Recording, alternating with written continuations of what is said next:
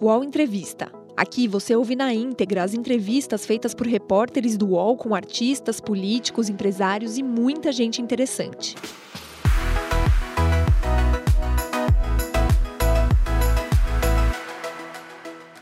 Nina Lemos, jornalista de Universa, conversou com Luana Piovani no último dia 20 de setembro. O bate-papo com a atriz foi gravado em Cascais, Portugal. A entrevista você ouve agora no podcast UOL Entrevista. Luana, então não sai daqui, dessa praça? Não saio. Não saio. Daqui eu não saio, daqui ninguém me tira. Não saio. Você acha que você vai ficar velhinha morando aqui? Se bem que velhinha sei. Velhinha dá vontade de ir pra Bahia, assim, né? Outro... Pra ser uma velhice um pouco mais animada. Sim, porque é muito calmo. É, e daí quando a gente tá velhinha, a gente já tá mais calma. Tem que fazer o contrabalanço, né? Mas ao mesmo tempo, a violência no Brasil, que foi o que me tirou de lá, é sempre o que me pega. O que, que adianta você ser velhinha? É, quantos casos a gente já não leu de velhinhos em casa que entram, são assaltados, tomam porrada, ou na rua, ou o que quer que seja? Hospital pega fogo. É, acabou de. Ai, meu Deus do céu, não acreditei. E aí, ao mesmo tempo, me dá um pouco esse medo, até porque eles sabem que tem velhinho na casa só, sabe assim?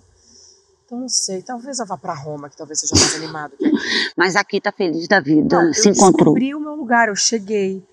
Eu tô vivendo hoje o que, quando eu era pequena, as pessoas me diziam: o que, que você pensa, assim, do futuro e tal? Eu pensava, ai, quando eu crescer, o que, que você quer ser? Eu falava, feliz quero ter uma família, quero ter filhos. Ah, quero ser feliz. Não sabia exatamente como. Falava, ah, quero fazer o que eu gosto, quero ser feliz. E é exatamente o que eu faço hoje. Hoje eu me ocupo em ser feliz. Eu sou feliz. Eu vivo num lugar onde eu tenho absoluta segurança. É, os meus filhos são extremamente felizes. Eles vêm pra cá sozinhos, né? Sim, brincar. Sozinhos e assim, e tudo. Eu economizo 11 mil reais de escola, porque eles estudam numa escola pública. Eu precisei três vezes de hospital aqui, eu fui para o hospital público. Paguei 12 euros. E paguei porque posso. Porque quando não pode, você não Maravilha, cara. Então, e sabe que me dá uma tristeza de entender que o Brasil, apesar de ser um país miserável, é um país para milionários. Sim. As pessoas que moram em Mônaco é que deviam morar no Brasil. Porque o custo do Brasil é um negócio fora comum. Para você ter um mínimo de dignidade no Brasil, você tem que ser rico. Três filhos. Com três filhos. 11 paus. Enfim. Então, eu tô muito feliz. E para ser rico, né, nesse sentido, a gente que não nasceu rica, significa que tem que trabalhar o tempo inteiro. Né? Mas é, um dos meus turning points em relação a me mudar para Portugal foi uma entrevista que o Pedro Cardoso deu na Rádio Globo, se não me falha a memória, no Brasil, onde ele dizia, ele fazia uma metáfora, eu adoro metáforas, onde ele dizia o problema do Brasil é que, como a gente tem que gastar muito dinheiro, a gente está o tempo todo pensando em como fazer dinheiro. Se acaba um trabalho, você já tem que pensar no outro, você já está sempre pensando no outro. Você fala, ai meu Deus, mas esse mês tem uma apresentação, então vai gastar mais dinheiro. É como se você vivesse o tempo todo com alguma coisa te sugando a jugular. Você está sempre devendo alguma coisa. Aqui, eu tenho tempo para ficar com as minhas filhas. Porque eu não preciso pensar o tempo todo em ganhar dinheiro. Porque com 2 mil euros, 2.500 euros, você vive muito bem em Portugal. E não é tão difícil ganhar 2 mil, 2.500 euros. Então, assim, aqui eu tenho o meu ócio criativo, eu tenho tempo para ficar com as minhas filhas, eu tenho tempo para pensar no que eu vou fazer com o meu tempo. E no Brasil eu não tenho tempo para nada. Eu estou sempre correndo, correndo, parece o, chinês do, dos pratos que giram. E eu, e eu me dei conta que era exatamente a sensação que eu tinha no Brasil. Porque eu sou autônoma, né? Se viu um contrato fixo com a Rede Globo dos, dos 19 aos 21. Dos 19 aos 21. E então era sempre acabando um trabalho pensando em qual será o próximo. E isso é muito injusto, porque a gente não vive daí, a gente sobrevive. E isso é muito injusto. E além do trabalhar, essa angústia, né, do tenho que fazer dinheiro, é pior do que trabalhar. Tantas doenças. É, exatamente. Por isso que as pessoas têm pânico. Eu, Tá uma vez, eu, eu fazia análise no Brasil e eu- teve uma época que eu estava gravando no Projac e eu morava no Leblon, ainda não tinha os gêmeos. E eu, na minha análise, falei: eu acho que eu estou começando a ter cri- é, crise do pânico. Porque, como eu fiz terapia há muitos anos, já fazia análise há muito tempo, já sabia do que se tratava Hum, comecei a achar que as minhas sensações estavam chegando próximas àquilo. E ela me Hum. falou, me descreve. E aí eu fui descrevendo. Que eu chegava do trabalho muito angustiada, que eu tinha taquicardia quando eu ia pro trabalho, não sei o quê. E era a época que estava tendo aquele problema do elevado no Rio de Janeiro. Sim, Que tinha aquelas fotos das rachaduras, era tudo caindo. matéria dizendo que tinha que ter manutenção a cada cinco anos, não tinha há 25. E era o seu o caminho. E daí eu tentei ir pelo alto da Tijuca, e aí eu passo mal, porque eu tenho pressão baixa. Bom. E aí, quando eu descrevi tudo e a gente chegou a essa conclusão, ela falou: Luana, isso não é pânico, porque pânico é quando você acha que você vai morrer sem razão. Do nada você tem a sensação que vai morrer. O seu chama-se realidade. Você tem medo de morar no Rio de Janeiro. Exatamente. Não é pânico. Exatamente. Então, você vai criando consciência, né? Porque no- quando a gente vive no Brasil, a gente vive anestesiado. Achando que é normal isso. É, porque é, é outra história também que eu acho muito curiosa. Assim, quando você está nesses países que tem guerra, tá todo mundo vivendo sob o alerta, né? Alerta de guerra. Então, assim, tem toque de recolher, as pessoas consomem menos, tem toda uma outra vida. E a gente vive como se estivesse num estado de guerra, mas não assumindo. Então as pessoas consomem, as pessoas estão bebendo cerveja na praia, tá todo mundo morrendo, tá todo mundo se matando, o hospital tá pegando fogo, não tem nada sutura, não tem. e tá tudo bem. E eu acho que a gente devia, estamos vivendo num estado de guerra, então não tem carnaval. Então, nove horas da noite, todo mundo em casa. Vamos diminuir a- a- o consumo de energia, vamos diminuir o consumo de água, entendeu? Para as pessoas se conscientizarem de que estamos no fundo do poço. E não ficar tomando cervejinha gelada todo dia, fazendo uma semana de carnaval, gastando os tubos para não ter hospital para curar, entendeu? Para fazer um raio-x, não ter um neonatal, nada. Enfim. É. E com os seus filhos, esse sentimento deve ter aumentado muito, né? Do medo. Foi isso tudo que me trouxe. Todo- eu não tenho filho, mas todo mundo fala que junto com a É, maternidade vem o isso medo. Me tirou. Eu tive o dom, fiquei por ali. Daí, com o dom, tinha três anos, eu fiquei grávida, vieram dois. Aí a consciência bateu, assim. Eu, eu sempre fui muito lúcida. Eu acho que lucidez é uma coisa genial na vida da gente, que traz a consciência. E foi aí que eu vi que, como diz o Vitor Fazano, que é um amigo querido meu, eu também adoro essa frase, ele fala: somos gnus na savana. Sim. Somos gnus na savana. E eu não quero viver assim. Não quero essa angústia. Me deram 100 anos para viver aqui. Ah, eu quero fazer desses 100 anos uma coisa prazerosa, uma coisa boa. Que eu troque, que eu aprenda, que eu cresça, que eu veja, que eu sinta. E tipo, agora você falou que você, você não tá mais fazendo o programa. Que você Não, o programa fazendo. acabou. E você tá de boa. É, mas é outra, outra notícia. Ainda não saiu essa manchete, mas já tô até vendo. Que eu me aposentei.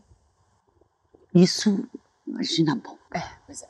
Que- O que significa me aposentei? Jamais que eu não quero mais trabalhar. Eu não consigo mas te imaginar. que eu tenho um dinheiro guardado que sustenta o meu custo.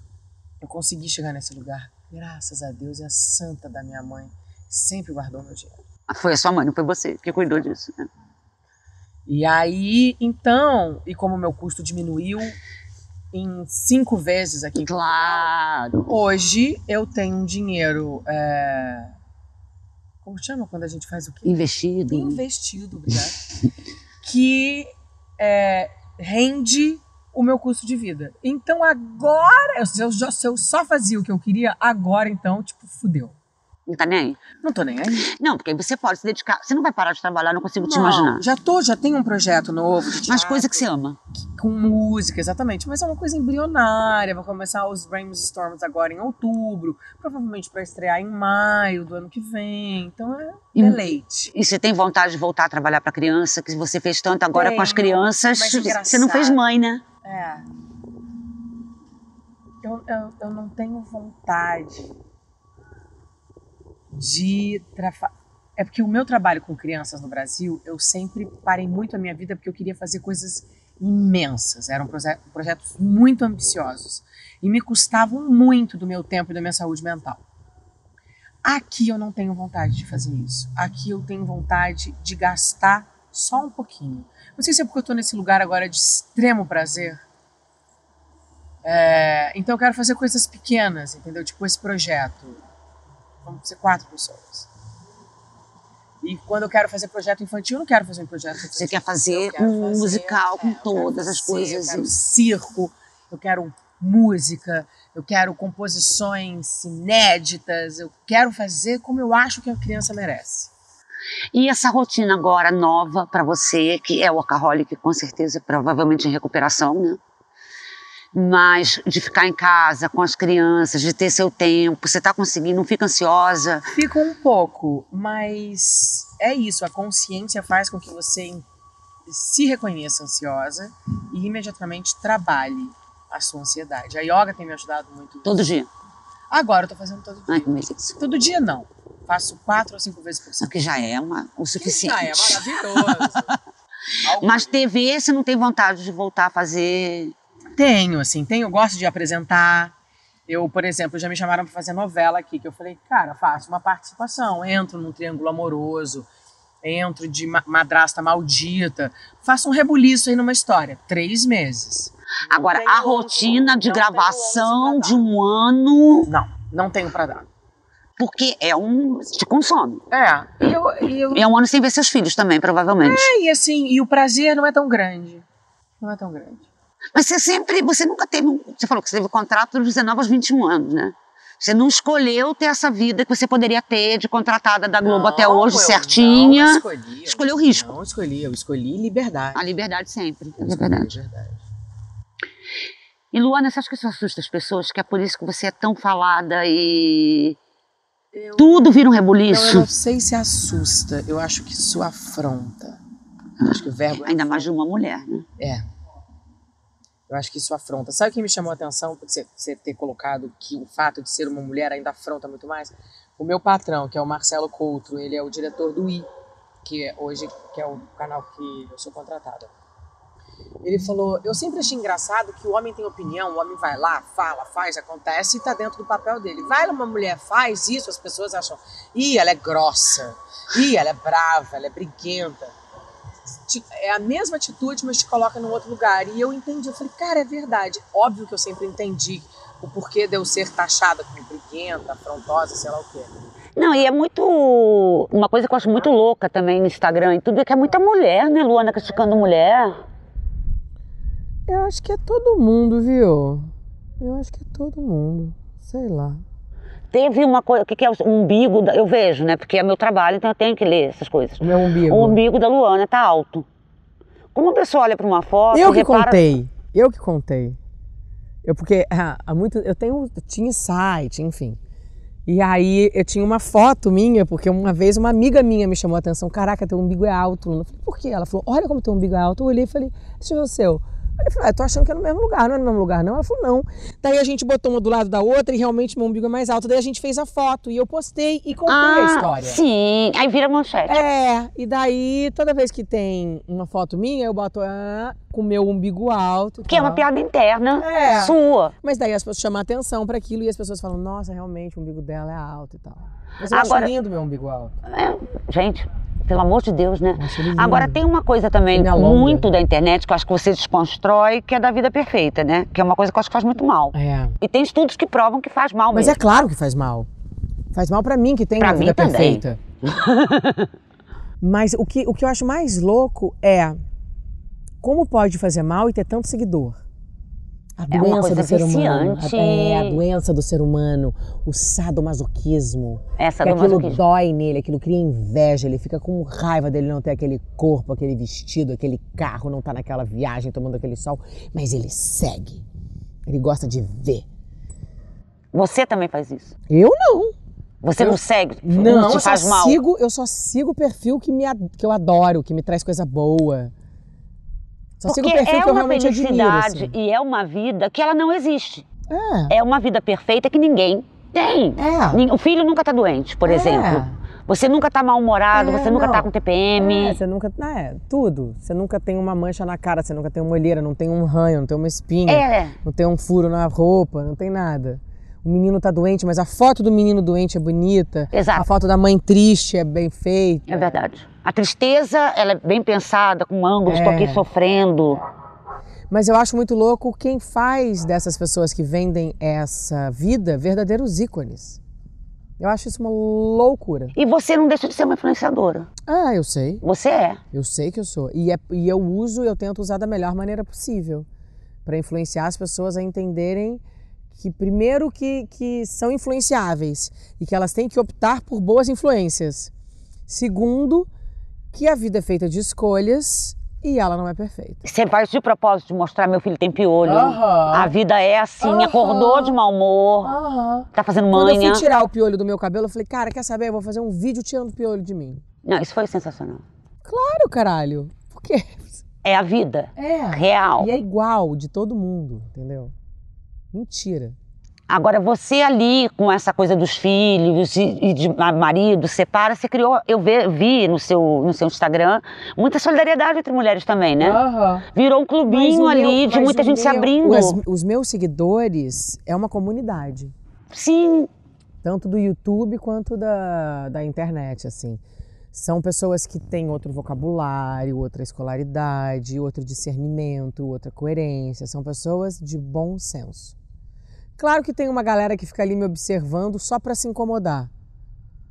Mas 80% são pessoas que se identificam com acho que é a essência da minha vida assim, que é realmente prezar pelo bem-estar e pelas boas escolhas. E eu acho que essa coisa de você agora, como mãe solo, não sei se você gosta dessa palavra, não sei. Mãe, mais solteira, mas é a mãe que está segurando a onda das três crianças, é uma realidade do Brasil. Nas estatísticas, a maioria dos lares femininos é, brasileiros são chefiados por mulheres. Então você representa muito uma parcela É, da população gigante. 70% do Brasil. 70% do Brasil são mulheres, querida. E você foi criada num lar assim, a sua É, mãe na hora, também. Na hora que eu me separei do Pedro e que ele começou a patinar, começou a fazer cagada, eu pensei, eu falei, cara, ele tá fudido. eu simplesmente represento 70% do Brasil, vou Sim. arrancar o couro dele. Eu fiquei É ali 70%. sentada assistindo o scalp, esperando ele vir pedir para eu ajudar no curativo. Mas eu vi muita solidariedade das mulheres É, ali. porque elas Muita. todas passam por isso. Exato, todas. Ah, e daí elas viram em mim alguém tida como perfeita, dizendo que olha só, eu tô passando e tá errado. Não vou ficar aqui caladinha fazendo a fofa, não. Tá errado, vai se fuder, não fala assim comigo, baixa sua bola, nananana, me deve satisfação sim, nananana. E isso empodera, porque daí elas falam, ah, é esse o meu discurso. Então vou falar isso pra é ele isso que eu também. tenho que falar, tá pensando o quê? É, e eu via umas pessoas se abrindo ali, contando histórias muito doídas pra você. Contando histórias de alienação parental, já virou uma discussão muito mais de, profunda. de relacionamentos abusivos, de agressões físicas e psicológicas, de mil coisas, de rapto de filho, de tudo. É. Porque ser mãe e separar, eu sou filha de pai separado, você também, né? A gente Uhum. já conhece essa realidade, né? Mas deve ser muito difícil esse momento. Eu sou madrasta hoje em dia, sempre fui madrasta, sempre namoro homem que tem filho. Eu tento muito respeitar esse espaço da mãe, porque é uma coisa muito complicada. Eu acho que eu ia morrer de ciúme. Cara, eu não, não sei, eu ainda não vivi, né? Não sei. Na verdade, o que eu sempre me preocupo é assim, eu quero que seja uma pessoa legal, porque é com essa pessoa que os meus filhos vão passar uma boa parte do tempo. Então, por exemplo, se meu filho tiver com febre, é essa mulher que vai ficar ali lembrando de tirar a temperatura e de dar o remédio. Vocês que comem não vai lembrar? Vai, mas ele vai precisar de assistência. Sim. 5% dos homens conseguem ser o que as mães são. Não sei nem se 5. O homem pode ser um bom pai, mas precisa de assessoria. E assessoria pode ser uma amiga, não precisa ser a mãe. Sim, A- uma é mulher namorada, que uma tá ali do amiga, lado. uma É, a babá, mãe, a mãe, a avó. Às vezes uma, uma secretária do lar, enfim. uma tia, uma prima, uma É, irmã. Alguém para dividir. E tem uma Porque é mulher ali coisa. segurando. É botar a toalhinha, tirar a temperatura, conversar, marcar o tempo no celular. É muita coisa para homem. É muita coisa. Você cria seus filhos para serem diferentes disso, para eles conseguirem dar conta Cara, mais do que esses sei. homens dão? Eu crio ele, já me toma muito tempo É. e muita sabedoria. Eu tento, mas assim, é- é- eu tô sempre preocupada em criar bem. E, e eu acho que essa parte mais subjetiva, eu acho que vem muito com um exemplo. Sim. Talvez um pouco maior eu crie mais a consciência de tentar ah, modular melhor as coisas. Agora, no momento, eu tô ocupada em criar, porque essa idade que eles estão é a da realmente da criação, da educação, sabe? Infernal. Então não dá ainda para ir um pouquinho mais adiante, é o aqui e agora. E por que, que você acha que sobra? E também é outro, é normal, né? Quando sobra tudo pra, na mão da mulher. Imagina É, se fosse um homem na sua vezes- situação. Às vezes, eu, por exemplo, cometi esse erro. Quando o Dom nasceu, eu dividi a, a pica com o Pedro. Quando os gêmeos chegaram, eu joguei o Pedro pro Dom, deixei ele mais de escanteio. Cuida do maior aí, né? E peguei com a babá os gêmeos. E aí deu ruim, porque ele ficou com um way of life muito diferente do que era na realidade. E ele se acostumou. E aí a, a distância foi se criando entre a gente. E aí toda vez que eu tentava puxar, tava longe demais, entendeu? Ele vinha, mas ele não alcançava. Um outro horário, um outro. É, não, um outro comprometimento com a responsabilidade de, de ter três filhos De não pequenos. cair a ficha. Agora Porque são também três. tem o seguinte, qual é, é, qual é o teu parâmetro, né? Qual é a tua referência? Eu me lembro que tinha um vizinho meu em Jaboticabal quando eu era criança que tinha 10 filhos. Eu me lembro porque eu achava muito curioso ele ter 10 filhos. E estavam todos ali, 10. Mas ele criava assim, era o mais velho que criava o mais novo, que criava o mais novo, que criava o mais novo. Sobrevivendo, né? Era isso. Mas não é essa a minha referência. Eu sou virginiana do século XXI, do ano 2029. Eu quero os meus filhos voando. Inteligência emocional, sem vestibular, outro tipo de educação, outro tipo de escolha de profissão na vida. Então, é um outro nível de exigência, de criação. E é por isso que eu acho que consome tanto. Porque se você for deixar mais ao Deus dará assim, Ou deixar criado mais por babá. Fácil, é, mais fácil. Tipo, ó, tudo bem. Você pode deixar criado por. Você poderia É. deixar criado por babá e É, falar bom dia, boa noite. Também. E no seu caso, foi a sua mãe também que segurou a onda. Você tem um irmão. Tenho um irmão. Foi a sua mãe também. A sua mãe é uma mulher forte como você. É, a minha mãe é, é um ser humano a ser estudado. Minha mãe realmente, ela tem coisas muito curiosas e fortes na vida dela. E eu tenho esse exemplo dentro da minha casa, né? Então não daria para ser diferente. Eu digo que eu sou a minha mãe lapidada. A minha mãe é pedra bruta.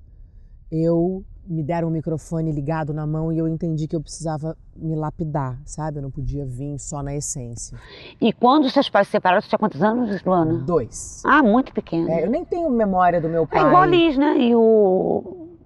É, Ah. exatamente. É, eles fizeram quatro. É, a gente É. separou com três. Mas eles nem sabem. Os gêmeos nem sabem. Eles nem se dão conta, estão no outro mundo Nem ainda. sabem. E foi a sua mãe que segurou a onda também? Seu pai ficou presente? Como foi essa Não, foi a transição? minha mãe que segurou a onda. Não, meu pai sumiu por dois anos, apareceu dois anos depois. E agora tá tudo bem com. Tá, mas assim, todo mundo consciente do que cada um fez, né? E também a vida é um retrato das nossas escolhas.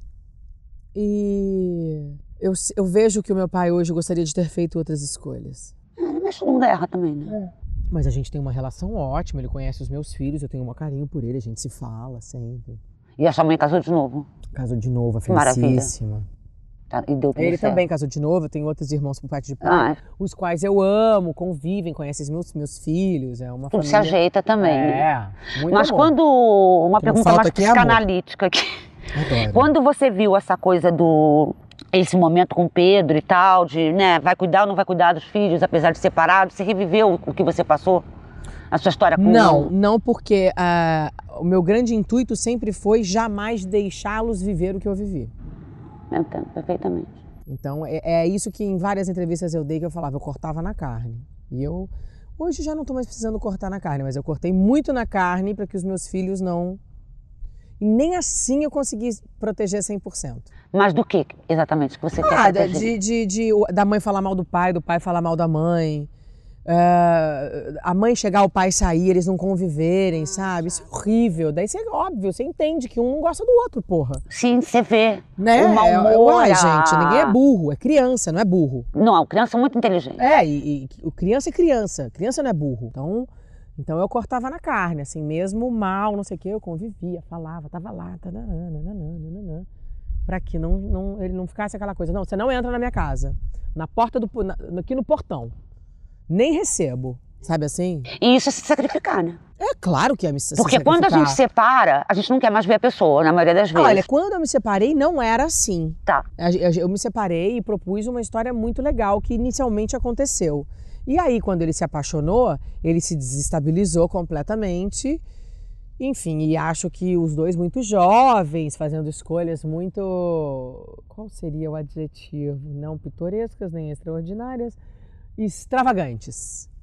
é, né, foram brincando de estamos apaixonados e felizes sem medir esforços. Mas quando você tem 20 anos, tudo bem. Quando você tem três filhos, você não pode brincar mais disso. E aí entrou no meu terreiro. E aí, amor, liguei o sistema de defesa feito pela NASA. Leoa! E aí o bicho pegou. E aí ficou ruim para ele, entendeu? Mas inicialmente ele entrava em casa, dormia em casa, tem guarda-roupa para ele em casa, tudo certo. Mamãe e papai juntos seremos uma família para sempre. Papai vai ter umas namoradas, mamãe vai ter uns namorados e tal, mas ainda nem tinha falado nisso também, porque era tudo tão recente. Claro, acabou de acontecer, Só uma coisa de cada dono, que não mora mais é, junto, é né? Isso, mas quando ele vier, é aqui que ele fica, dorme no quarto. Enfim, tudo muito parecido, inclusive, com o que era. E daí, enfim, desandou, daí eu soltei, né? Daí não quis mais próximo, porque a influência tava ruim. A harmonia tava ruim, a energia tava ruim, as escolhas estavam ruins. E aí falei, bom, então distante, porque a influência não tá boa. Daí se fudeu, fui a viola no saco, precisou de ajuda. e eu fui lá e estendi a mão. É o que as mulheres sempre fazem. Que é o nosso papel, né? Porque se a gente não fizer, quem que vai fazer? Aí a história acaba. E Alguém você não- ceder. É, É e você vai filme. ceder. É o nome do filme. É o nome do filme. É o nome do filme. E você vai ceder tudo pra ter o pai dos seus filhos perto dos seus filhos, não Por vai? e pelos meus filhos. Pelos seus pelos filhos. meus filhos. Eu quero os meus filhos felizes. Usufruindo da melhor influência que o Pedro traz, porque o Pedro traz sim boas influências e sempre atenta a protegê-los da influência que talvez não sejam tão positiva. Que todo mundo também tem as suas influências que não são tão positivas. Às vezes algumas opiniões, às vezes a maneira de se portar, de se expressar. Eu às vezes sou super rude quando eles me tiram do sério. E o Pedro não é como eu. É mais É, paciente. e, e- e na hora da chamada não é tão alemão, exatamente.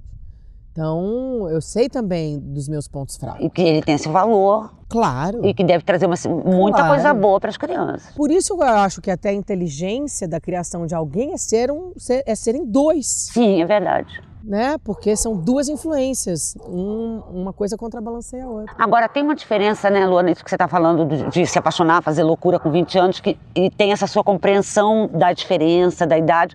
Só que tudo hoje, diferente de quando a gente tinha 20 anos, é com a internet. Nossa, você sabe que eu acho.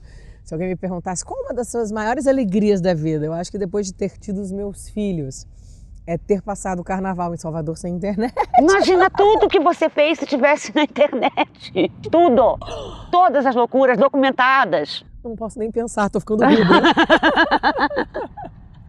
Porque indo diretamente ao ponto, deve ter sido bem chato, porque a separação é chata. Você saber que o seu ex está namorando pelos stories. Isso é uma coisa muito surreal. É surreal. Que a gente não cresceu com isso. É. Mas a culpa não é da internet. É o A uso que a gente César- faz da A internet. César o que é de César, a culpa é dele. A gente tem que usar a internet de maneira a culpa mais é dele sábia. que não nos comunicou e não nos contou. A culpa não é da internet. Porque é, é o que é, né? Também não dá pra você ficar nadando, eh, de- né? nadando contra a correnteza. Até acho que dá, porque é como eu me sinto. Mas não dá pra você ficar dando murro em ponta de faca. Se é nessa era que a gente vive, Vamos nos proteger. Uai, e Temos que nos usufruir da melhor maneira. Tem que Claro. pegar essa porra dessa internet, dessas redes E sociais fazer, o o uso melhor dela uso. que seja bom pra E gente. se ligar no ruim. É Entendeu? lógico. É lógico. Tem que aprender a lidar com isso. É lógico. É o que? A realidade de hoje é que ela tem. Ela existe. Não tem como ser diferente. Não é? E até o que originou o nosso texto, o que originou o nosso reencontro, a loucura que o homem está curtindo a vida. A mulher, mãe, é uma pessoa que vai ser virgem, Maria, e vai para o céu É, e não tem mais vida. Exatamente. Sacrificada, feia, sofrendo, É, exatamente, sofrendo, é, jogada, humilhada, perdeu a vaidade. desqualificada, porque não foi escolhida. fazer, sacri- mulher sacrificada. Seus cabelos estariam todos brancos, daquele sacrifício. É. É tão doido, né? Mas é que são anos. São anos. São anos, né? Quanta coisa. A gente vive, é- essa nossa geração é a geração do turning point, né? Dessa criação de consciência e de mudança de padrão e, e de cortar na carne. Porque eu acho que daqui a 30 anos, a luta de quem vai estar no nosso lugar não vai ser tão árdua quanto a nossa. Ah, não vai. Porque já vão ter se passado, né? Os maiores cortes, as maiores Não, e que dores. meninos como o Dom, como o Bem, possam segurar a onda quando forem Vão pais. ser um outro exército. Não é? Aprendam a dividir e não, ah, eu ajudo, ajudo um pouquinho. Os podcasts do UOL estão disponíveis em todas as plataformas. Você pode ver a lista desses programas em uol.com.br/podcasts. Recebe salário, faz transferência, pagamento, recarga de celular e até empréstimo, tudo sem taxa. PagBank, a sua conta grátis do PagSeguro. Baixe já o app e abra sua conta em 3 minutos. Cara, eu acho que eu acho que de algum jeito o fato da mulher gerar, o fato de ter sido passado biologicamente pra gente a responsabilidade da gente gerar, construir um corpo e gerar a vida e dar a luz, já faz com que a gente tenha uma tendência a querer cuidar da tribo. Aí vem uma porra de uma construção social e bota pra fuder na gente, a gente vira as Maria dona de casa tudo. Que faz mas Maria dona de casa que trabalha, que paga as contas. Sim, que trabalha fora, que chega em casa quer fazer o jantar, quer ainda passar corretivo pra não estar colheira e quer arrumar um tempo pra fazer uma ginástica pra estar com a bunda bonita. Sim. E quer encontrar com as amigas. É, aí não tem como. Cai o cabelo, a unha fica fraca, É, estresse, exatamente. É isso, resseca a pele, os hormônios ficam loucos, fica tudo errado. E agora você está gerindo essa vida nesse momento ótimo, cercada por mulheres. Tá? Ângela, sua mãe, Mas sempre foi assim. sempre foi. Você acha que na hora de, de segurar a onda, amigas mulheres, companheiras. É, e mesmo profissionais, né? As mulheres. É porque assim, as mulheres sempre foram mais fortes, assim. Eu acho que o fato da gente ter mais inteligência emocional já nos faz mais forte. Porque inteligência emocional é muito mais importante do que qualquer outra coisa. Daí o que acontece? Só que a gente estava dentro de casa, agora a gente está saindo. Aí fudeu para os homens, né? Porque a gente vai chegar no, no- no gerente do banco, no dono do banco, no cameraman, no cara do áudio, porque agora eu já chego nas gravações, tem câmera mulher, tem mulher do áudio. Eu falo, opa! Aí Vem a, a motorista do táxi, a motorista do Uber. A gente tá saindo, somos os gremlins chegando. E vai ficar apertado, porque a concorrência com a gente vai ser chata. E é por isso, talvez, que também tenha tanto ódio ao feminismo. E tanta, e tanta humilhação, tanto bullying, tanto, ah, tanto assédio, porque é a utilização do poder soberano contra alguma coisa que tá, tá, tá, me- tá te ameaçando. E que não tem como parar. É, não tem como parar. Não É tem. É a consciência nos trazendo para o nosso lugar. ação da Liz, por exemplo, já vai ser outro nível. Não tem como não ter esse lugar. Ela já vai pensar isso primeiro. Que delícia, né? É. Pensar isso. Por isso que eles estão apavorados. E assédio na internet você tem muito? Assédio de hater, de ódio, de ameaça, Ah. quando chega numa coisa mais sexual, quando chega numa coisa violenta. Cara, assim, na verdade eu contabilizo um tipo de, de assédio que foi violência, que foi quando eu saí do Twitter, sei lá, oito anos, sete anos. Sete anos que eu fechei a lojinha no Twitter porque eu- o São Paulo ganhou do Corinthians, eu fiz uma sacanagem com o Corinthians e a torcida não chama pavilhão 9 à toa, né, amor? Você foi uma mulher se meter no território. Não, e aí eu fui ameaçada de morte de todas as maneiras. Eu fiquei bastante preocupada, porque a gente mora num país que não tem justiça, que não tem porra nenhuma. Daí saí. Mas agora, hater, esse povo que se acha corajoso atrás de computador. povo- Cara, eu começo a pensar que são robôs. A gente não sabe nem também se eles existem. Né? Ah, eles super existem. Você acha? Mas Oh. são robôs de cabeça. São pessoas frustradas que vivem as vidas das outras através das redes sociais. A vida delas é vazia e elas se alimentam das fotos da vida de outrem. E assim elas se satisfazem. Até o dia que vai cair numa depressão ou num pânico, porque vai se dar conta que vai o tempo passou e é, e não namorou, e não viajou, e sei lá o que é.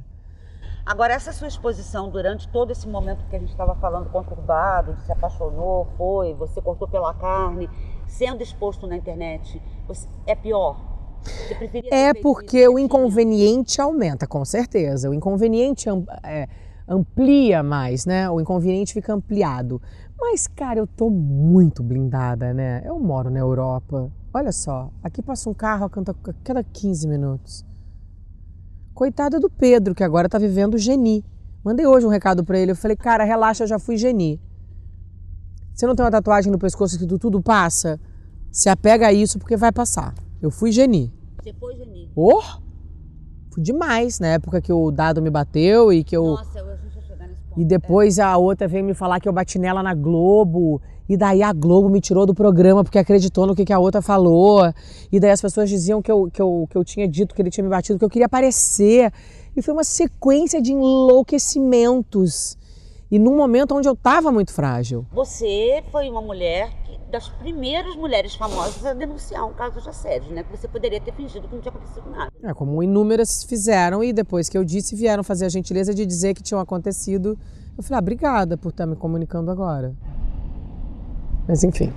Mas ali também foi um momento que foi importante, mas, foi, mas é um exemplo importante também que você está dando. É. Essa mesma coisa que eu fiz. Claro. Mas eu sempre digo isso. Tem que. É isso. Eu acho que dor não pode ser vivida sozinha. A gente tem que gritar. Porque tem sempre alguém que já viveu essa dor. E daí vai ser bom para você porque você descobre que não, você não é a primeira pessoa nem a última que passou por isso. E segundo, se for uma coisa que é preciso que se crie uma consciência em relação àquilo, vai se criar uma voz.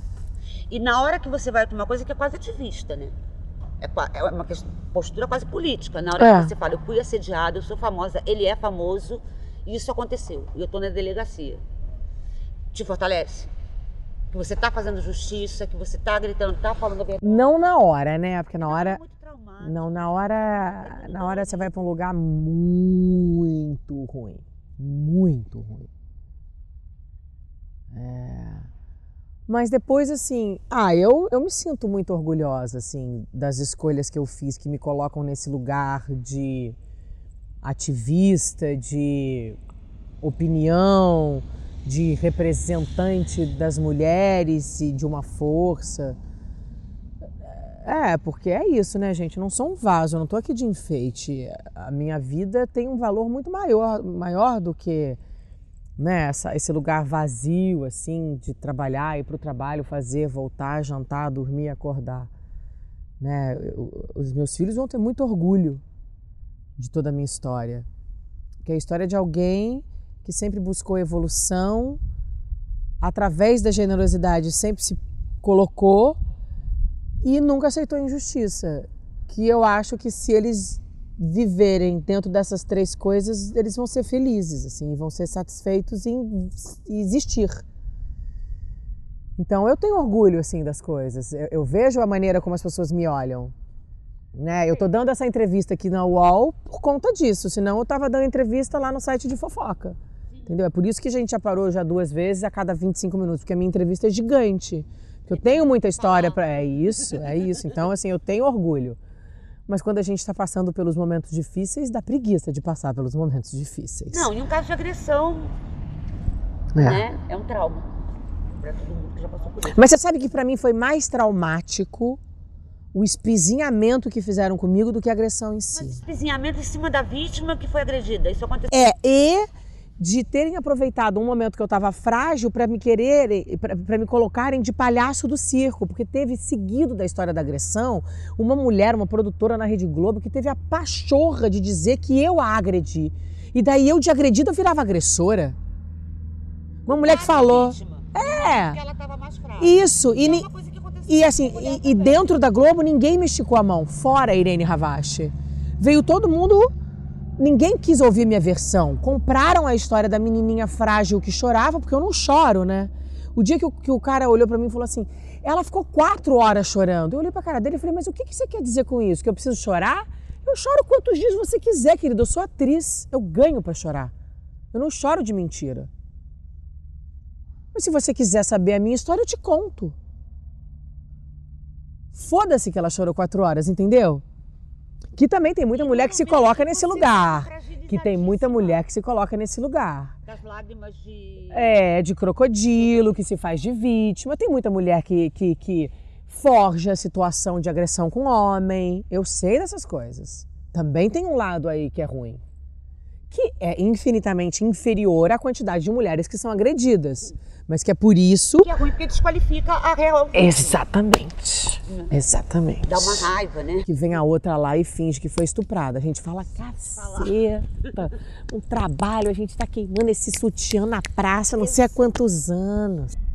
Mas o que, que você acha, por exemplo, de olhar hoje, você que foi pioneira disso, O caso Zé Maia, por exemplo, as mulheres se organizaram na Globo, tem atrizes contra assédio. Ah, eu acho muito importante, eu acho muito importante a conscientização e o assunto em pauta.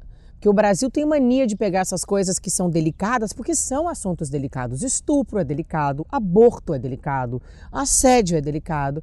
Mas não é que porque é delicado que a gente não vai tocar. É, é a realidade. Droga é um assunto super delicado, mas é a realidade. É a realidade? Não tem jeito, tem que estar na pauta. Tem que ser falado em casa, tem que ser falado na escola, tem que ser falado no congresso, tem que ser falado na caceta do tempo todo. Então não adianta ficar melindrado por conta de certos assuntos, se ele faz parte da nossa realidade. Sabe? Beijo gay, tudo. Filho de gay, tudo, gente. Trans, binários, a porra toda. Todo mundo que nasce tem o direito de existir. E cada um que escolha da sua vida como quer, desde que você não vá agredir ninguém. Né? Não tô mandando você deitar comigo, me comer. Por que, que, eu não posso fazer o que eu quiser com o meu corpo, caceta? É, que, como que você vê esse momento do Brasil, dessa coisa de proibir livro, porque tem... Ai, amor, o Brasil é só tristeza. É só tristeza, eu lamento, assim, sem fim. A vontade que eu tinha era de comprar todas essas casas aqui ao meu redor, tudo em sabe, encher com as pessoas incríveis que eu conheço, que moram no Brasil e que eu queria que gastassem menos para ser feliz e que pudessem sair de casa com seus celulares, fazendo seus stories e fotografando seus filhos e que andassem de bicicleta em paz, sem medo de tomar uma facada, nem de serem roubados. Que o Brasil, cara, é isso, o Brasil acabou, o Brasil vive uma guerra civil não assumida. Os nossos números são de guerra. Então, é isso, a gente Faixa de Gaza, gente, Síria. E esse moralismo? Né? Você que é uma pessoa que sempre teve amigos gays e É um retrocesso, é uma tristeza, é um constrangimento. Eu não aguento a gente ser representado por pessoas que mal falam bem a nossa língua. Isso hoje, antes e antes e antes. Eu fico constrangida que as pessoas não estudam no nosso país, que as pessoas não sabem falar a nossa língua. Desde o presidente não sabe se expressar, não, não, não diz uma frase coerente, não são inteligentes. Então não pode ser presidente do Brasil, pode ser no máximo dono de uma microempresa. Mas você entende isso? Não. Cara, vai estudar. Pelo amor de Deus, vai estudar. Me faz esse favor. Não, não, não perder o dedo. Vai estudar. Não pode, eu assim, eu sempre pensei isso, eu falei, não pode ser, ter, ter orgulho de dizer eu sou um analfabeto. Não, você sabe o que, que Mandela fez dentro da prisão? Estudou. Estudou, estudou, estudou, estudou, estudou, morreu de estudar, vai estudar. Não pode dar uma declaração imbecil. Não pode. E você continua daqui acompanhando as coisas do Brasil? Não. Graças a Deus. Cara, tô numa zona tão neutra. Porque assim, não me interesso mais pelo Brasil. Sei as dores dos meus amigos por causa dos grupos dos amigos, eles vão colocando as merdas ali. Então não sei o que está acontecendo. E aqui não me sinto daqui. Então não me interesso pelo que está acontecendo aqui. Então hoje eu só cuido da minha vida. Né? Seu jardim. Só. Cara, me dava um trabalho ser cidadã no Brasil. Eu queria postar foto dos meus filhos, eu tinha que postar o negócio da Amazônia, eu tinha que postar os golfinhos, era o tubarão, era o Leonardo DiCaprio, era o 342, era a Paula Lavini dentro do nosso grupo falando não sei o quê. Daí tem que ir pra Brasília, daí não sei o que mais. E daí vamos, não sei o que, do, do, do, do gay, vamos na, na, na, manifestação a favor do GLS, ter o VXZ e não sei o que. Eu falo, meu Deus do céu, mas é, dá muito trabalho! Meu Deus do céu! Não estou conseguindo postar eu bonita de biquíni.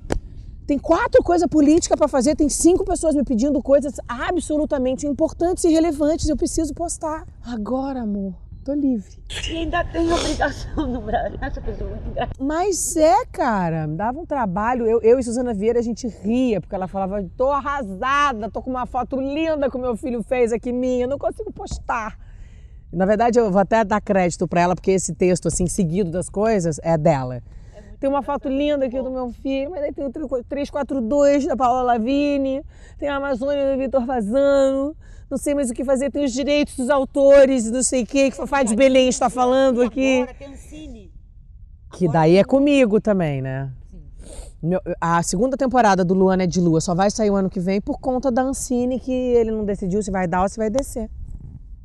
Era pra ser agora, final do ano. Que vai ser, gente. Ah, Eu fico pensando, às vezes eu fico pensando, o que precisa acontecer para que esse movimento anestesiado do Brasil mude? Daí eu fico pensando, eu acho que tem que acontecer uma tragédia.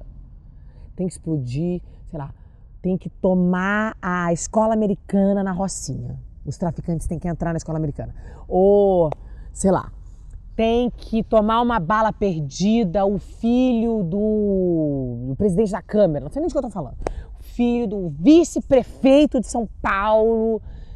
Sabe, tem que acontecer uma tragédia imensa, porque acontecem coisas Mas são tantas tragédias. é, e- outra, é né? que nada exatamente. ah, sei lá. Se comovem, né? Morre velhinho em hospital e as pessoas passam batido em cima disso, né? Por causa de Mo- descaso. cara, é, morre o tempo todo. No Brasil, o que mais acontece é morre. Morre de bala perdida, morre de tudo, morre de tudo. Morre de bueiro explodindo no meio da rua. Não vale nada mais. Não vale nada mais. No Brasil, a, vila- a vida não vale mais nada. Seus pais, você tem vontade de trazer pra cá, seu irmão? Estão vindo. Vão Da- morar aqui? daqui a um você? ano. Que delícia! Irmão também? O irmão não, o irmão tá lá, enfim. Sua mãe vem. É funcio- funcionário público, tem outras escolhas. A minha mãe vem daqui a um ano. Ah, então, pronto. E aí já fica com a avó por perto e já facilita pra você. Ai, delícia, né? E não tem nada melhor nessa vida do que a avó. Tem uma coisa que eu acho que eu sinto saudade diariamente são os meus avós. E seus avós participaram ativamente da sua criação também? Ativamente da minha criação e acho que da minha formação como gente, assim, porque a minha infância era toda baseada nos meus avós, assim, que é, a minha mãe sempre representou muito. é, ela sempre me deu muito limite e muita liberdade, mas a minha mãe sempre representou tudo que eu tinha que fazer e o que eu tinha que aprender.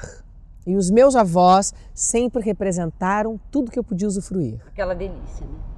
E a sua mãe sozinha, trabalhando, estudando. É, mas aí a minha mãe conheceu o novo marido dela, é, que me criou, p- pra minha sorte, eu nunca faltou pra quem eu dar o meu par de meias no dia dos pais do presente da escola. Ele não só foi como ele me adotou, eu sou Piovani de padrasto. Ah, é? Que Porque o meu pai abriu mão do pátrio poder para poder não pagar a pensão, e aí eu- ele saiu da minha certidão de nascimento e o meu padrasto me adotou. Mas seu padrasto cumpre essa função. É, meu pai, é meu pai. Então você não teve esse sofrimento de não ter um pai por ter esse pai. É, eu sei, eu nunca tive a falta do pai, mas eu sempre vivi o lado ruim da criança de pais separados, porque o meu pai biológico e a minha mãe nunca se deram bem. Então, apesar de eu, de eu ser preenchida no amor e na presença e na figura e no modelo, assim, tem loucamente. Aliás, para a única pessoa que eu perco é pro meu pai. Então, eles sempre optam por mim, comparados a qualquer um, mas pro meu pai eu perco. Vovô ou a mamãe? Vovô. Vovó. E isso que você tenta evitar de não ter. É, é. E agora você está conseguindo, Luana? Sim, voltamos, voltamos. Depois de Noronha, voltamos. Se falam? tá Sim, sim, e muito mais do que se falam. Amigos, eu ajudo, dou conselhos, enfim. Sou mais velha, né? Analisada. E esse namoro novo, voltando ao texto que deu origem nesse nosso reencontro. Ah, é o namorado novo. mais novo. 20 anos. Luana namora homem. Podiam é ser 20 30, anos. inclusive. 20 anos mais novo. 20 anos mais novo. E o homem, quantos anos o presidente é mais velho que a. N- ninguém sabe. 35, sei lá. É, porque não é, é porque não é, assunto. é, não é assunto pra gente, a gente nunca repara nisso. Não é assunto. É, E quando é a mulher, é assunto. é Dá sempre uma checadinha, né? Vamos ver. Ah, são 5 anos. Ah, são, hum, são 10. São 20. E o homem é apenas o normal. Só vira assunto quando é o Zé de Abreu, que tava com uma que era o quê? Também não 30 sei. anos, Mas era assim, 55 Nossa, não me anos. interesso nada pelo Zé de Abreu. 55 anos. Entendeu? Sim, Aí é assunto. Quando é 70 anos, 60 anos. Mas quando é 20 anos, um homem é normal. absolutamente. Corriqueiro. Corriqueiro, é normal.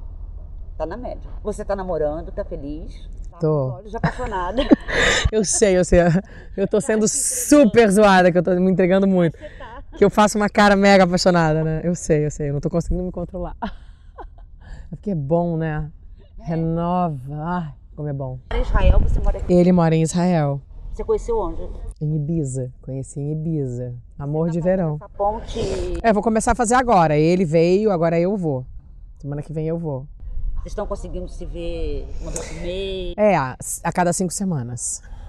E essa distância é boa? Tem um lado bom também, não tem? Pois é, na verdade, assim, voltando àquele início da conversa, que eu sou otimista, poliana e sempre olho metade do copo cheio, é...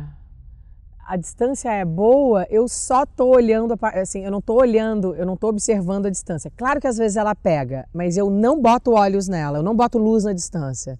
Eu boto luz em como eu tô me sentindo, em o fato de eu estar gostando do OFEC, como faz com que eu me sinta. Então é só isso que está iluminado.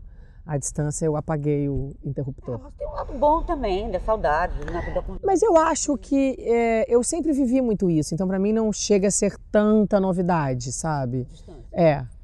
Eu estava casada, né, há oito anos e, e a gente tinha sempre uma distância porque ele viaja muito, eu viajo muito e quando é, mesmo que não seja muito distante, eu passo dias fora de casa. Então sempre teve uma dinâmica muito e mesmo estando juntos, a gente sempre teve duas vidas bastante independentes. Eu nunca fui ciumenta, não sou nada ciumenta, então sempre vivemos com muita liberdade. Mesmo morando juntos, saíamos, nos víamos, às vezes não nos víamos, enfim. E você pensa em casar de novo? Casar de novo? Não penso não. Por que não? Ah, porque não quero mais não. Dentro da minha, do, meu, do meu palácio agora só a minha coroa. A sua soberania. Não, exatamente. Rainha soberana. Rainha soberana. Quero gente me pegando na porta, me levando até a porta, a, a cama, me dando um beijinho de boa noite. Morar em casas separadas, talvez. Ah, acho que sim. Tipo, se ele se mudasse pra cá, É. não dentro da sua casa.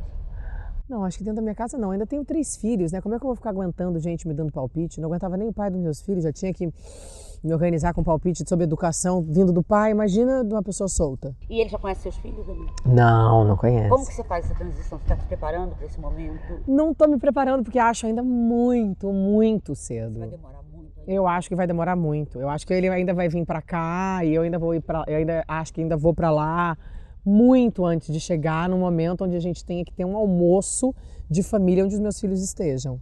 Isso para você é num ponto que você toma cuidado para ter tá muito Cara, eu não consigo ainda ver a ligação, entendeu? Eu ainda me enxergo namorada do OFEC e mãe, mãe das crianças. Ainda tá são papéis extremamente distintos.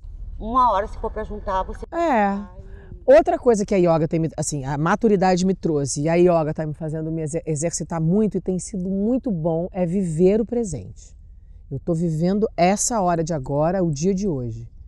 Então, assim, ainda não vislumbro o tendo que conhecer os meus filhos. Se um dia vai pensar nisso depois. É. E com as futuras namoradas do Pedro que sejam mais, tra mais tranquilos, né? É, que ele se coloque num lugar de mais dignidade, né? Porque, na verdade, eu nunca acho que a culpa é do outro. Eu acho que a culpa é da A gente. gente se coloca É claro, ele que se colocou num lugar totalmente sem valor. E aí, onde tem bobo, tem festa. Você foi lá na internet, você falou e você teve apoio. Te alivia e, e falar? Claro que me alivia. Claro que me alivia. É. Você está fazendo ali com as outras Me sinto bem porque vejo que estou carregando um bonde comigo e mostro para todo mundo que, que, que aquilo que está acontecendo está errado e a gente tem que ver que está errado sim, porque não é assim que a gente é na classe, não é assim que a gente é educado. Tá colando, tá colando, vai tomar zero. É assim que tem que ser. É assim que a gente educa. Então, essa coisa de expor a sua vida, que é claro que você só expõe uma parte, você não expõe tudo, tem uma parte que ninguém sabe. É A isso. gente tem que lembrar, né? É isso. As pessoas acham que sabem tudo. É, as pessoas falam assim, você se expõe demais. Eu acho engraçado. Na verdade, eu me eu exponho o que eu acho que dá para expor. Existe um pedaço gigante é, que eu não exponho, que daí ninguém sabe. Então é engraçado. Né? Você expõe uma parte que faz bem para você expor naquele E momento. que eu acho que faz sentido, que me fortalece, entendeu? Fazer um desabafo numa hora que você está com muita raiva. Claro. Falar te alivia. Ah, me alivia e me traz forte, e me faz forte. Porque é, é, é errado e daí todo mundo fala, tá errado, tá errado, tá errado, tá errado. Aí vira um coro. Não, eu- a relação que eu tenho com escrever deve ser a relação que você tem com chegar e falar uma coisa em frente a uma câmera, É isso. né? Que a gente põe pra fora. Agora, e as brigas na internet? A última da Ludmilla. Luana. Mas você também não aguenta, vai. Você tem os momentos do pronto falei? Você é uma pessoa pronto falei? Não, assim, eu já fui, mas assim, eu me acho muito consciente do que eu falo. E eu, eu eh, penso muito nas coisas que eu digo. É... Ela ficou chateada que eu me referi ao ritmo que ela canta de uma maneira nada positiva. Porém, eu nunca fui a um show dela. Era óbvio que eu não gostava. Ela é a amiga do Pedro. Ela, não, não, mas ela, sim, mas assim, ela, ela de alguma maneira estava próxima a gente. O Pedro ia, vai nos shows delas e tal, mas eu nunca fui. Então acho que isso fica óbvio, né? Coisa óbvia. O Pedro vai toda semana em boate, em show de sertanejo. Eu nunca fui. Fica meio óbvio, né? Você e Pedro eram muito diferentes. Muito diferentes, muito, muito. Enfim, então assim, era uma coisa que não era óbvia, mas aí como eu falo e vira notícia, inclusive essa notícia é muito velha. Não é uma coisa que eu disse agora. Eu disse há muito ah, tempo. Parece, é. E aí, enfim, é, virou essa coisa, mas isso é, é isso que eu falo, assim, para mim não tem importância nenhuma, ela brigou sozinha. Você sempre foi uma pessoa de falar muito, né, Luana? De falar o que você pensa. De falar o que eu penso. É, e assim, eu nem, eu nem acho que seja falar muito, de falar o que eu penso. Sim. Até porque o que eu acho sobre o que eu penso é que o que eu penso é apenas a minha opinião. E não é é, verdade determinante para um país, nem uma norma, nem uma regra, nem capa do Estado de São Paulo. Mas você sempre teve personalidade forte, teve sua personalidade, foi sincera e falou. É, e sempre achei, e sempre achei que tenho é, direito a emitir a minha opinião. E se não gostou, come menos. É, mas eu caguei. Isso aí é importante, não sei para quem, porque para mim não é nada. Para mim ela brigou sozinha. Para mim, a minha vida continua, não me não abalou um. E a sua rotina e você vai. Não muda nada. Vai fazer sua... Não muda nada, não muda nada, nada, nada, nada. E você faz 43 anos, né? Envelhecer, como tá? Tem medo? Não, não. Até porque eu acho que eu tô envelhecendo muito bem. Tá. É, não, não tenho medo. Me cuido, estou atenta ao envelhecimento, porque sou consciente, sou lúcida, vejo, sinto. É, mas acho que envelhecer faz parte do processo de quem quer viver muito. E eu quero viver muito, né? O Paulo Lima, eu sempre falo, falei para o Paulo que eu queria morrer com 104 anos. Ele falou: Luana, você vai morrer com 104 anos, mas vai ter que ser abatida a tiros. Porque com a vida que você leva, nem morrer você vai conseguir. Então, assim, para mim não tem problema nenhum envelhecer, porque eu quero viver só não envelhece quem não quer. Quem é isso. Que é triste, né? É isso. Então não é uma coisa que. Não, não me preocupa. Eu estou atenta, mas não me preocupa. E a maturidade você celebra? Celebro demais. Celebro demais. Você sente que você está no momento que você vai mais consciente? Sim. É, segura as minhas escolhas, as minhas coisas, sem vergonha dos meus defeitos, das minhas cicatrizes, sabe? Eu, eu, eu, assim, coisas simples, mas, por exemplo, o que é ficar nua na frente de um homem aos 20 anos e o que é ficar nua na frente de um homem aos 40. A diferença é que você não tem vergonha das suas cicatrizes, dos seus defeitos. E aos 20, que praticamente você não tem cicatriz e não tem defeito, e a gente se caga toda. Exatamente. Com 20 anos. O nome disso é segurança. 20 anos é a menina na praia, com 15 anos, com vergonha, achando que tá feia. Com 45 a gente pode até estar tá meio caída. Por favor. É, porque a gente sabe que a importância é outra. Coisa, total, total. Eu estive isso outro dia.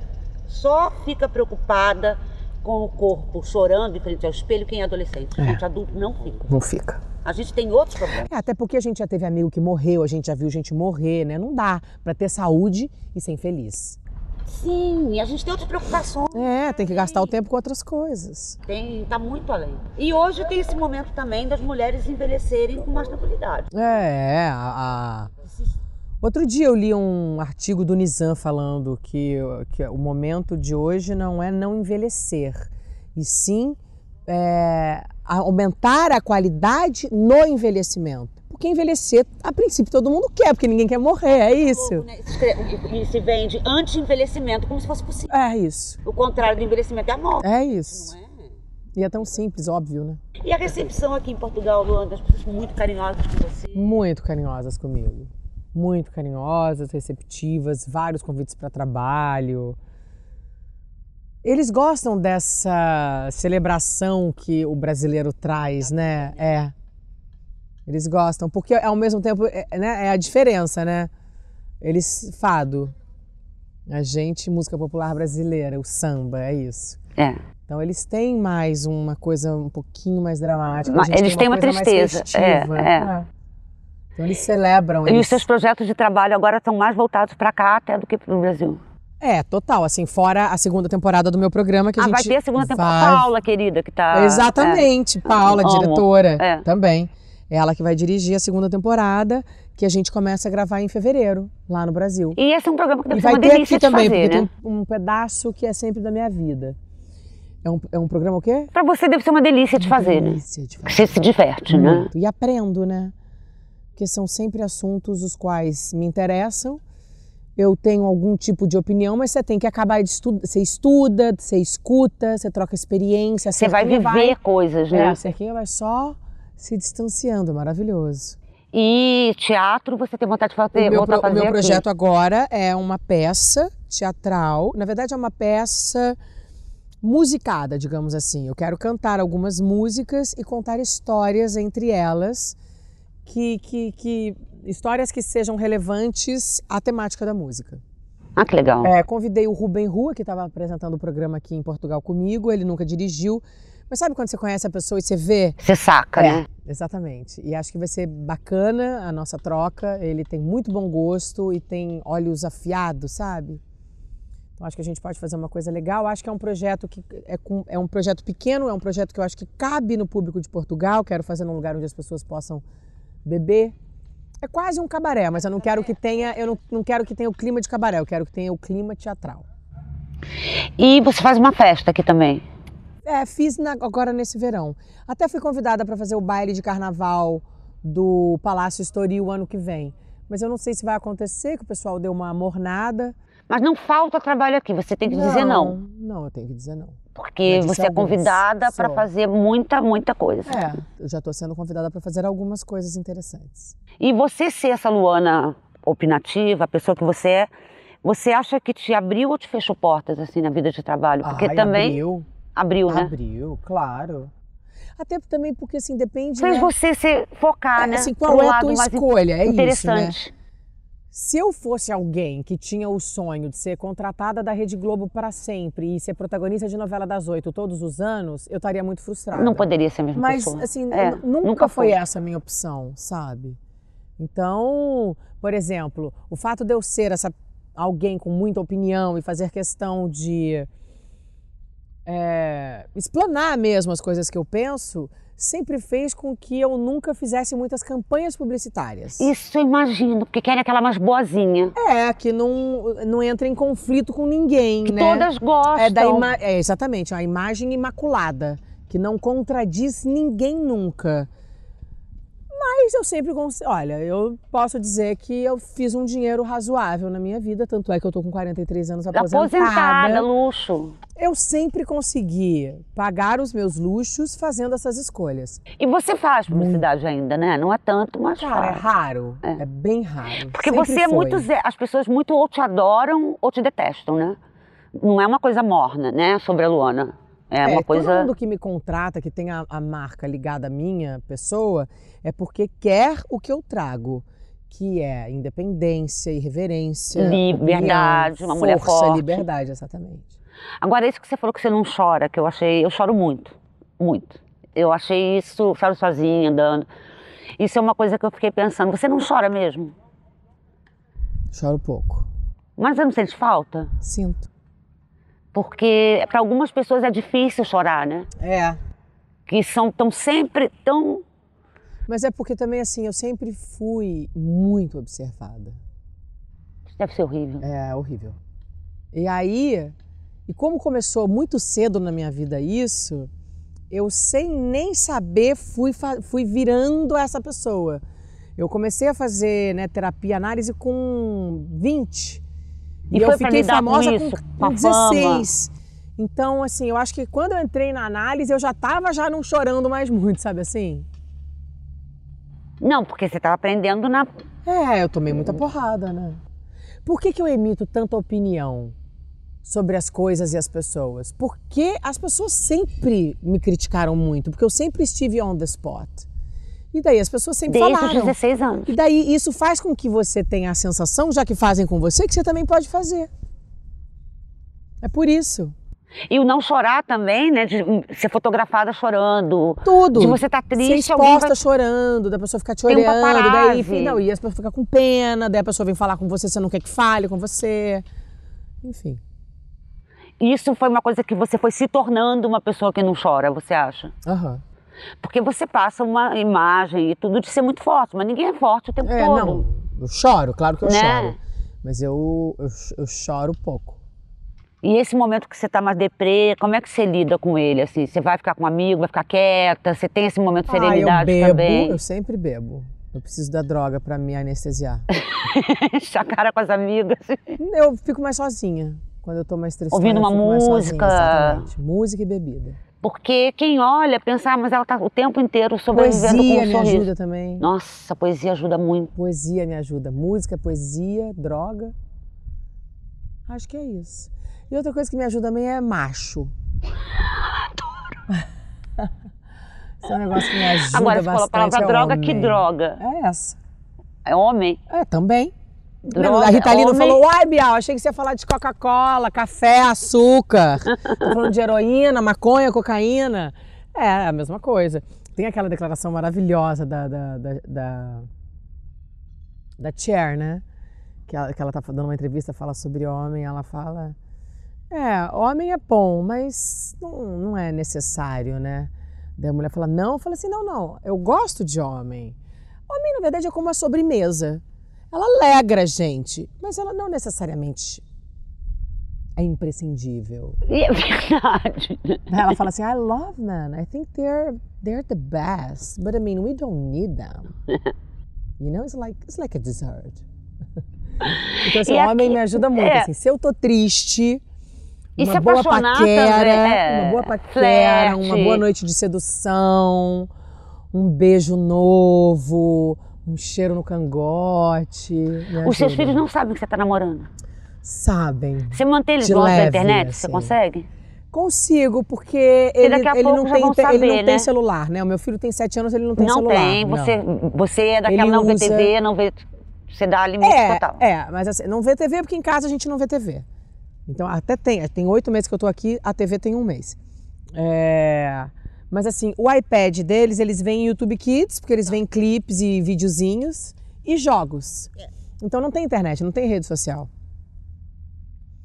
Então não tem muito problema, mas assim, Porque uma hora o ele já me viu falando, ele se ligou, um dia ele viu uma foto, ele perguntou pra mim, daí eu falei que era. Daí minha mãe, um dia ele perguntou, por conta do pai já ter uma namorada, que já não tem mais uma namorada, né? Que não precisava nem ter tido, eu quero dizer, ter tido no fato de comunicar, né? Afinal de contas, ficou dois meses, era só ter ido, voltado e ninguém tinha passado por nada. Enfim, ele estava comentando com a minha mãe sobre o que ter uma namorada, minha mãe sabiamente falou sobre a paquera. Falou: sua mãe tá paquerando. O que é paquera? Ela falou: ah. Sua mãe é uma mulher muito bonita, os homens olham pra ela, daí ela olha, ela gosta de alguém, daí tem que ver se é um papo legal, se a pessoa é uma pessoa querida, tananã. Daí tua mãe um dia vai jantar, outro dia vai jantar, daí começa a namorar, se gostar do moço e tal, nananã. Então já tem a paquera, daí esses dias ele perguntou, você tá namorando, mãe? Eu falei, filho, quase. Tô quase namorando, a paquera tá indo bem, mamãe tá gostando desse moço. Tô quase namorando, então ele já já entendeu sabe. tudo. Mas os que geninhos vivem em outro Vivem planeta. no planeta fantasia. Planeta Fantasia. O Não tem noção de é que nada. tá mais ligado. E você acha que ele vai ter ciúme de você? Ele é muito acho que ligado, não, assim? porque não existe ciúme dentro de casa. Não tem essa relação da possessão, sabe? E ele, ele ter irmão logo também deve ter feito ficar É, desapegado, é, ele tem né? que dividir e... Acho que ele não vai ficar com ciúme. E aqui tem essa outra vantagem que você está falando esse negócio do choro e de todo mundo te julgando, de não ter um paparazzi, não ter ninguém que vai te fotografar e você É, porque poder. A gente vive uma vida normal. Você aqui não tem. Você vai pro show do Criolo hoje e ninguém vai te fotografar. Ai, que maravilha, né, Luana? Que maravilha. Isso é um alívio Isso é um danado. alívio, isso é um alívio.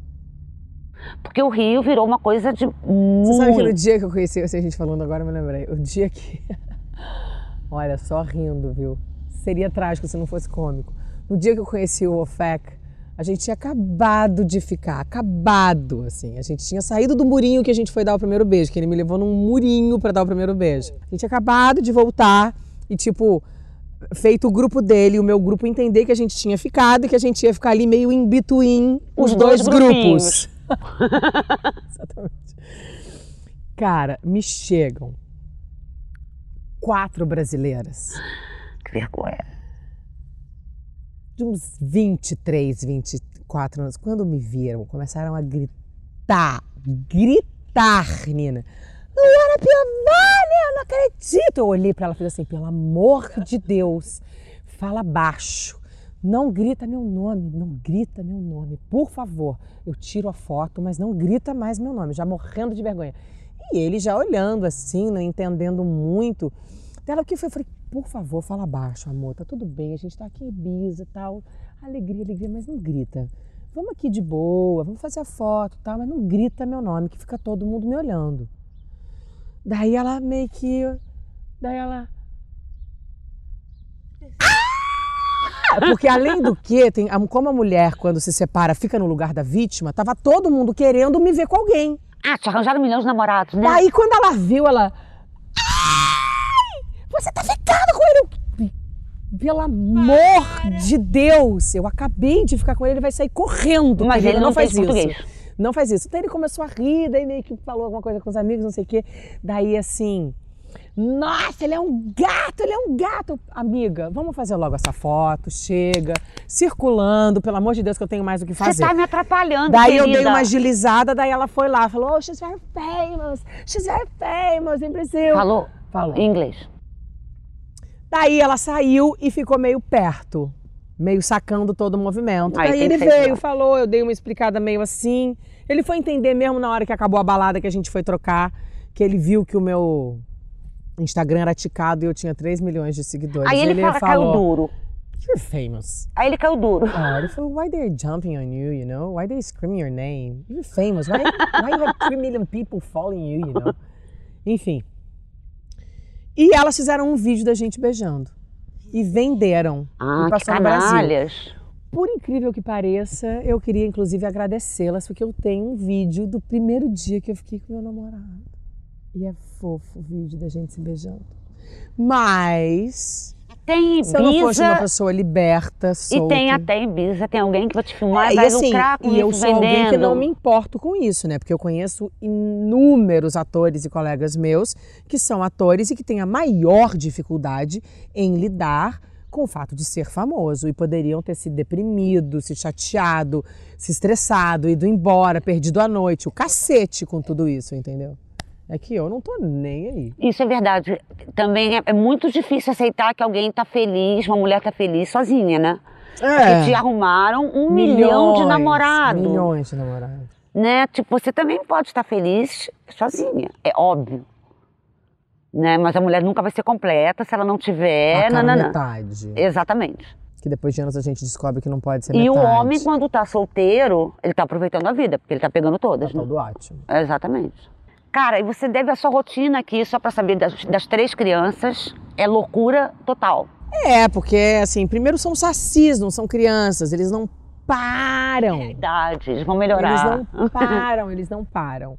E assim, eu tenho a, a Andréia, né, que é a minha anja que ajuda lá em casa, deixa a jantinha pronta, deixa a comidinha pro final de semana. Mas quando eles chegam, ela já não tá. Então é banho, é unha pra cortar, daí pegou piolho, tem que passar a porra do piolho, dá uma semana, passa o negócio de novo. E não é só passar o shampoo, tem que passar o shampoo, puxar no pente fino, matar Aí o piolho. chora porque tá puxando no E peito tudo, fino. assim, e mesmo se eu tivesse 10 pessoas ao meu redor, quando eu estou. É mãe. É mãe. A demanda é da mãe.